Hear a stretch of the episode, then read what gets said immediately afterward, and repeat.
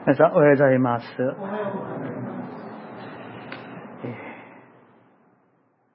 今日の聖書箇所は、え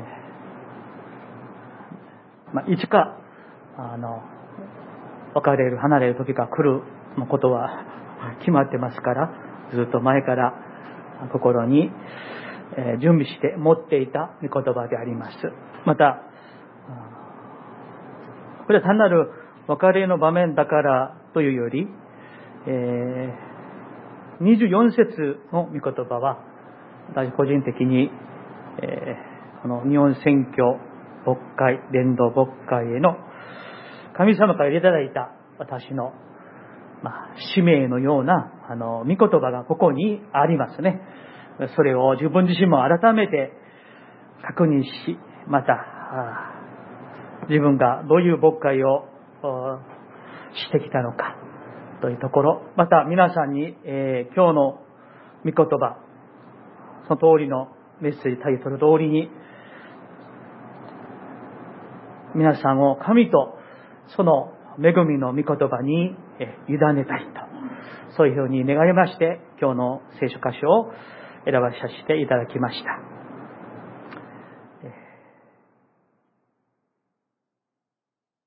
9年という時があっという間にえ過ぎました。2013年、えー赴任してすぐに受難州の祈祷会をもう宣言してしまって、そして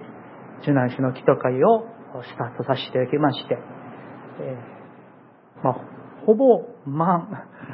もう9年になったと、そういうふうに思っております。今まで、えー本当に、えーいろんな面において足らない、この牧師、牧師主人、家族を、皆さんが本当に辛抱強く、支えて、祈って、また応援していただいて、むしろ我が家が養われたような気がします。本当に心から感謝をいたします。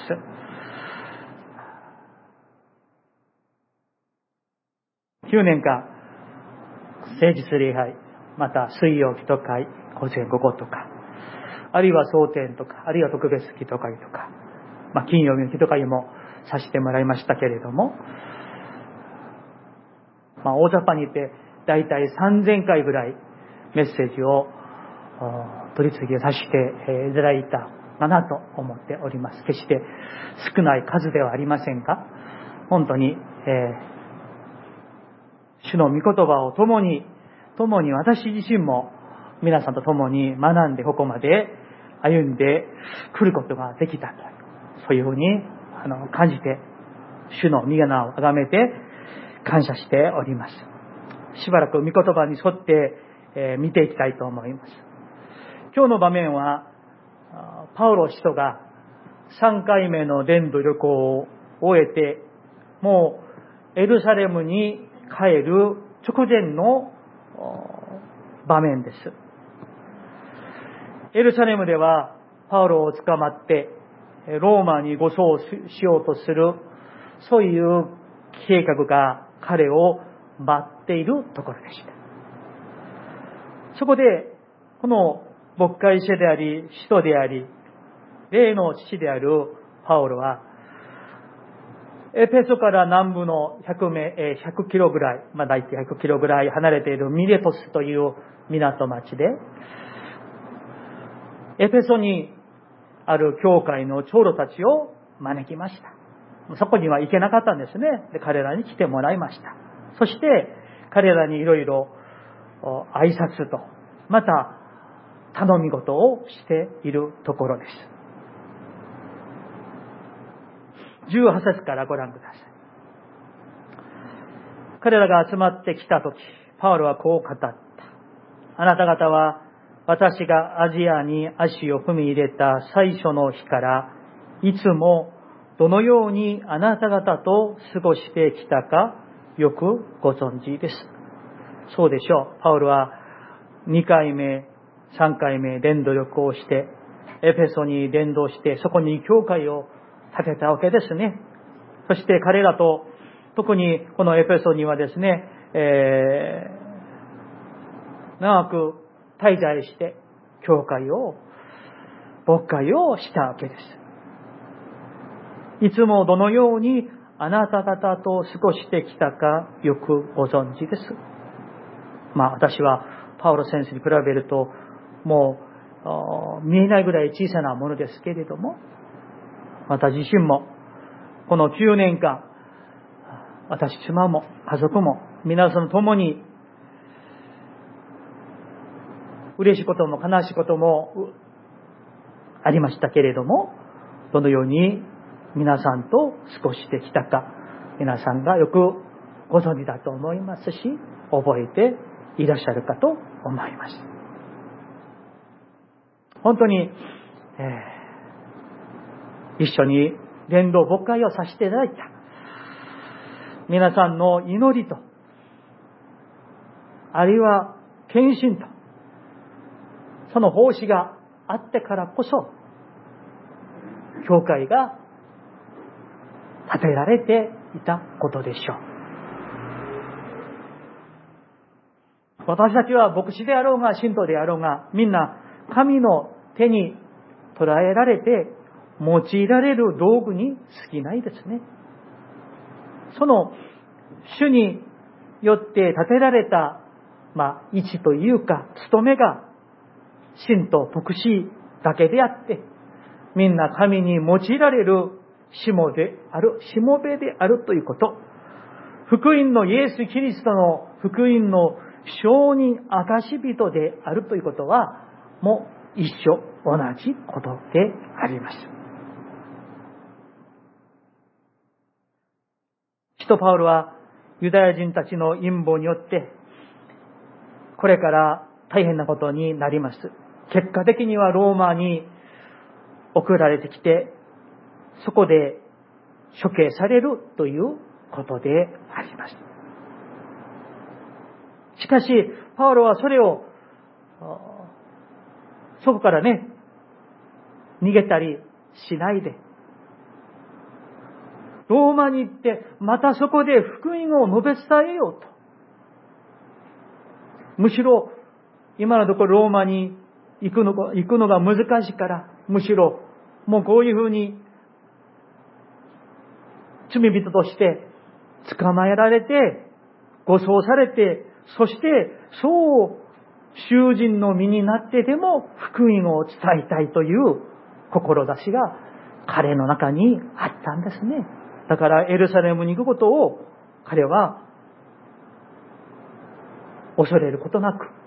向かいましたね。堂々と向かいました。20節21節駅になることは、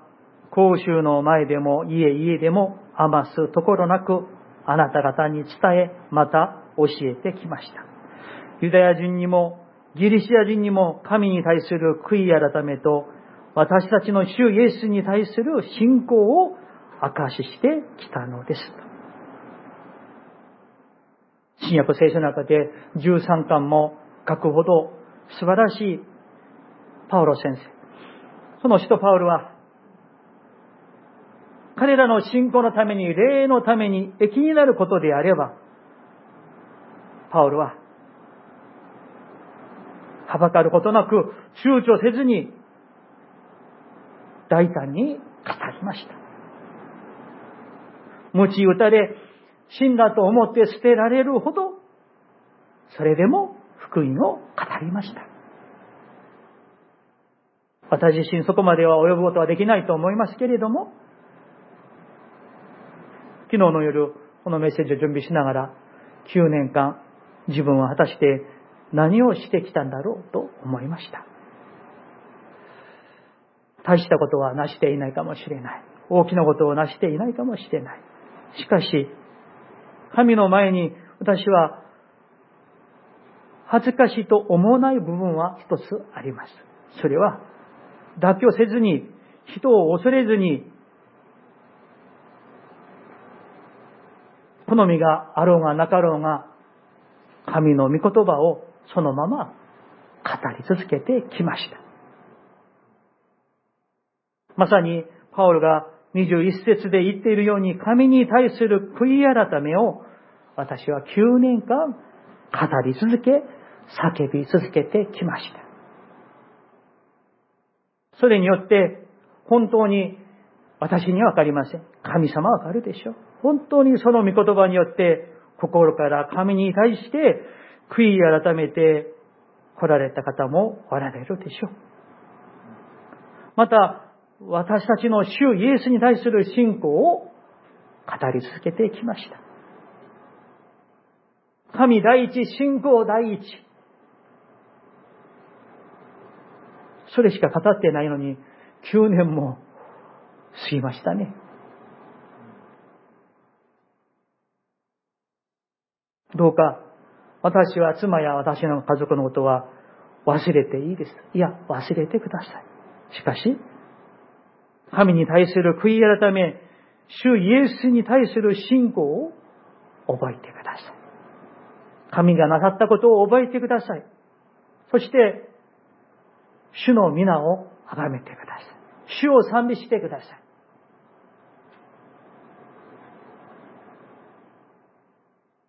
パウロは、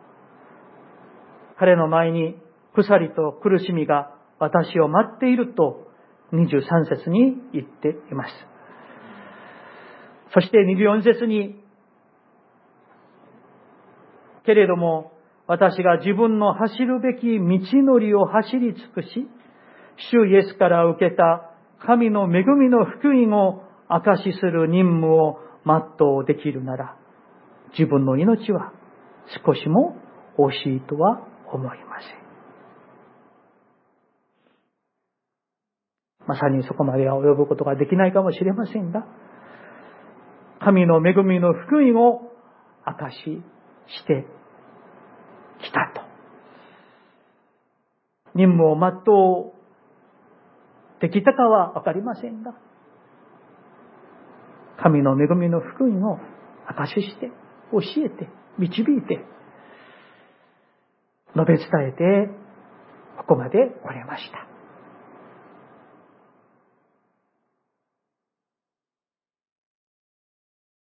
そしてパウロは25節に、今私には分かっています。御国を述べ伝えて、あなた方の間を巡回した私の顔を、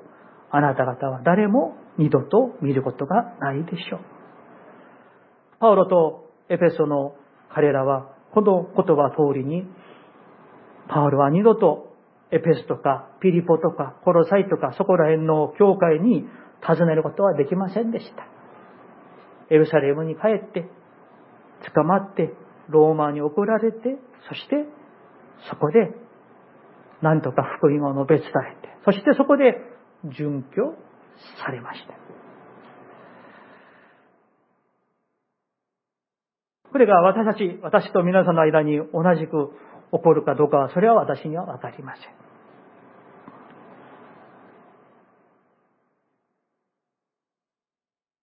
そして26節ですから今日この日、あなた方に宣言します。私は誰の血に対しても責任がありません。どういう意味かと言いますと、パウロは悔い改めと信仰、福音を、キリストの十字架を語りましたね。そしてそれによって信じたならば救われるでしょう。悔い改めるならば清められるでしょう。しかし、いくらパウロが語ったしても、この偉大な先生が語っても、それを受け入れない人であれば、その日の、その人にかかる裁きに対する責任は、パウロにはないということですね。そういう意味です。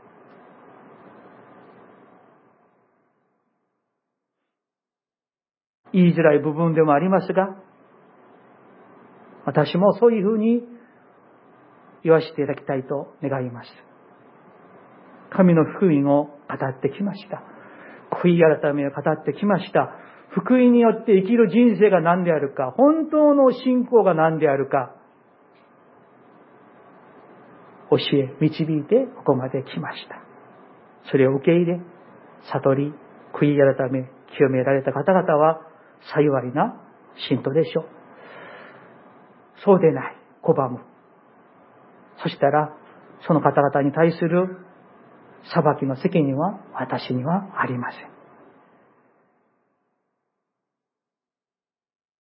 27節私は神のご計画のすべてを余すところなくあなた方に知らせたからです。もちろん十分余すところなく語ったかと聞かれるとそうでないかもしれませんが、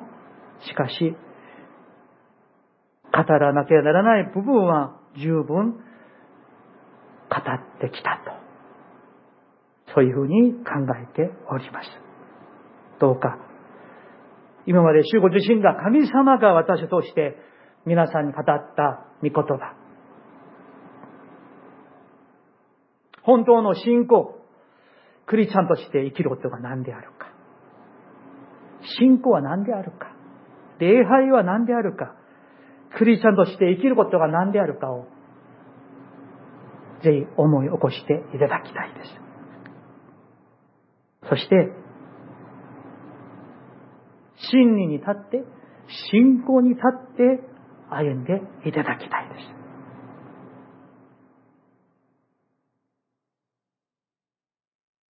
28節あなた方は自分自身と群れの全体に気を配りなさい。神がご自分の血をもって買い取られた神の教会を牧させるために、精霊はあなた方を群れの監督にお立てになったのです。一世紀、二世紀は、え、長老監督、使徒、まあ、それがあまり区分がね、あの、できていない時代でした。だから長老は監督であったり、あるいはヨハネのような人も監督と言われたりした時代でありました。どうか、まず、主が立ててくださった役員の皆さんにお願いします。愛を持って、真理に立って、皆さん、まず自分自身の信仰のために歩んでください。惰性ではなく、習慣ではなく、伝統によるクリスチャンじゃなくて、信仰による、真理による、まず、信者になってください。そして、役員として主が立ててくださいましたから、群れの全体をイエス様が養ってくださるように気を配って養ってください。そして皆さん方にお願いします。教会は神様がご自身の血をもって買い取られた神の教会です。誰かさんの人のものではない。組織の団体のものでもない神の教会です。だからその方向性はもう決まっています。神の御心のみです。私が好きな教会に作るのではありません。楽な教会、居心地のような教会、いい教会、自分に合う教会を作るのではありません。神の御心に沿った教会を、真理に基づいた教会を立て上げさせていただくのです。その時にこそ、教会は教会になります。そして何より、この中にまだ、救度者の方々、あるいは、信者であっても、信に受けても、本当の意味で、イエス・キリストを信じていない方がおられるならば、救われていない方がおられるならば、イエス・キリストを信じて、救われるようにしてください。神を信じてください。イエス・キリスト唯一の神を信じてください。その信仰、他には私たちの生きる道ありません。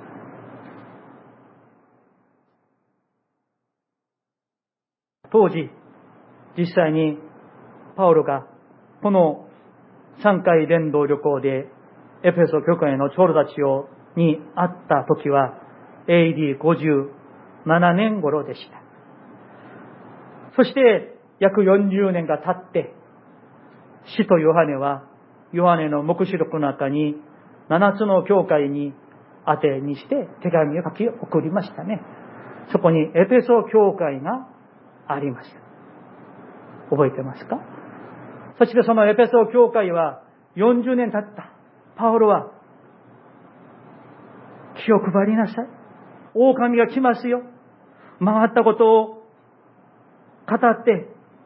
自分の方に引き込もう、そういうものがいますよ。気をつけてくださいねと、パウロは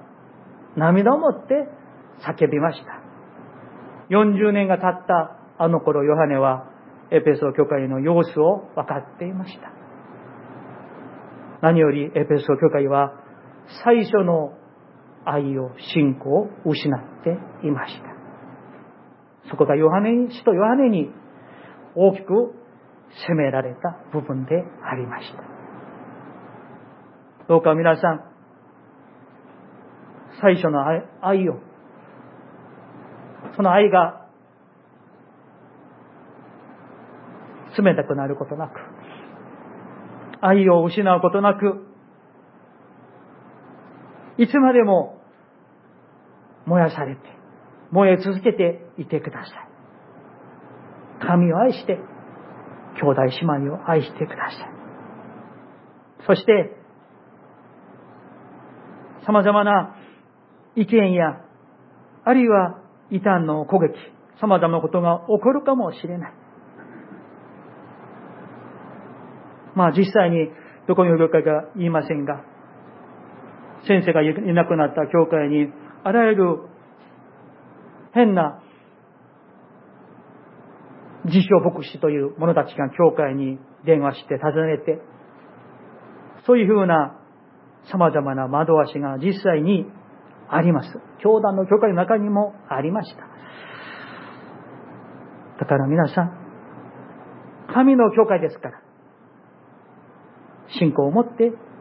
守ってください。そして、30節に語っているように、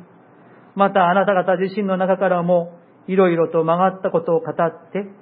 弟子たちを自分の方に引き込もうとする者たちが起こってくるでしょう。パウロは分かっていました。どうか皆さん、御霊にあって一丸となって一致して進んでいってください。そしてその一致の根源は神の御言葉です。人の主張によって一致になるんじゃなくって、神の御言葉によって一致になって進んでください。パウロはエフェソで3年間、昼も夜も彼と共に過ごし、彼ら一人一人を訓戒し続けてきました。9年間、私も皆さん一人一人を訓戒し続けてきたと思います。それを思い起こしてください。そして、いつもお話をしたことですけれども、目を覚ましていてください。終わりが近づいている。イエス様が来られる再臨の日がどんどん近づいています。目を覚ましていてください。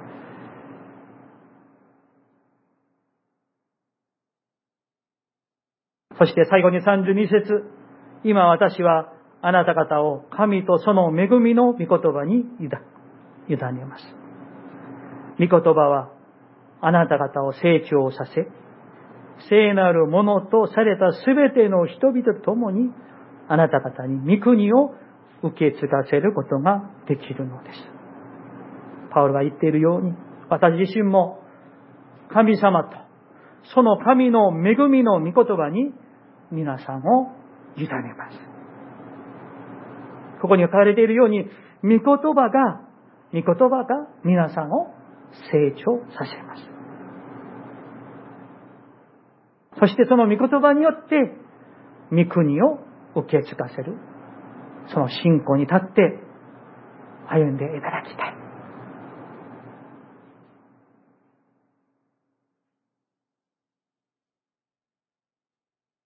まだ皆さんにお会いする時があるでしょう。あるいはないかもしれない。もし神様が私の命を早めに取ってくださって、おいでねえとおっしゃられたら、本当にこの御言葉通りに二度と会うことはないかもしれません。しかし、主が、もうちょっと働けとおっしゃられたら、働かしていただけるでしょう。それはわかりません。まあ、いようがいないようが、皆さんは変わることなく、愛を持って、信仰を持って、変わることなく、今まで以上に信仰を持って、主の教会に、神にお使いください。お祈りします。